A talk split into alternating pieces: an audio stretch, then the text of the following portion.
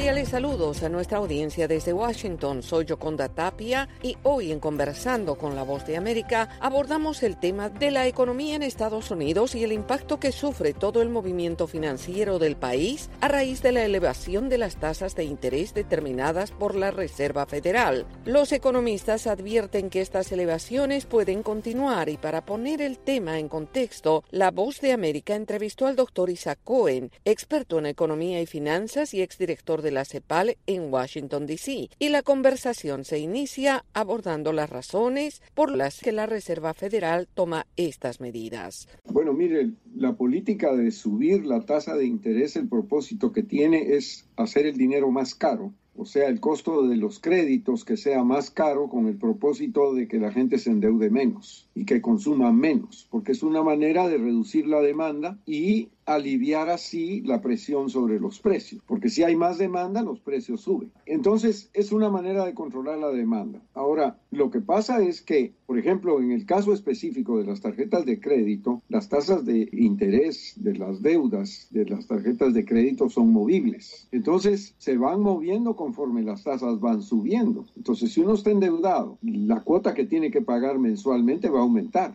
considerablemente. Y entonces es mejor en ese sentido ser más cauteloso más conservador en cuanto a endeudarse, porque es sabido que las tasas de interés van a seguir subiendo mientras haya inflación. Doctor Cohen, los últimos reportes sobre el empleo muestran que la economía en Estados Unidos no está realmente afectada. ¿Cómo se explica esto en relación a las tasas de interés? Efectivamente, mire, la economía de Estados Unidos está fuerte. O sea, si se mira desde el punto de vista de la creación de empleo, por ejemplo, en el mes pasado se crearon más de 300 mil puestos de trabajo. Eso significa de que la economía todavía tiene fuerza a pesar de las medidas que ha tomado la Reserva Federal para, para moderar la tasa de inflación mediante el aumento de la tasa de interés. Esto en realidad no tiene límite. Eh, la Reserva Federal puede llegar hasta que esté satisfecha. Lo que quiere es ver que la inflación baje a 2%. Ese es su meta. Lo que pasa es que estamos en alrededor de 6% todavía. Entre 5 y 6% son, son las últimas cifras que se tienen de inflación. Entonces lo que eso significa es que probablemente las tasas van a seguir subiendo hasta que la inflación empiece a ceder. De hecho, en la última reunión de la Reserva Federal del Banco Central, el alza de la tasa de interés fue solo de 0,25%. O sea, la tasa de interés eh, de los fondos federales se está acercando a 5%. Está cercana ya a la tasa de inflación. Y las proyecciones de la Reserva Federal es que probablemente venga un aumento más y a partir de ahí en el resto de este año probablemente ya no van a haber más aumentos. Si la inflación se sostiene en una tendencia declinante, pero pueden haber dificultades. Una de las dificultades, por ejemplo, que apareció la semana pasada apenas fue la cuestión de los bancos. Estos bancos regionales que empezaron a tener dificultades con sus eh, reservas y que demandaron la necesidad de intervenir esos bancos para evitar que hubiera contagio a otros. Entonces, la tasa de interés es un instrumento muy poderoso, pero al mismo tiempo muy vigoroso para controlar la inflación. Pero el propósito, como digo, la meta es tratar de volver a una tasa de inflación de 2%. Estuvimos más o menos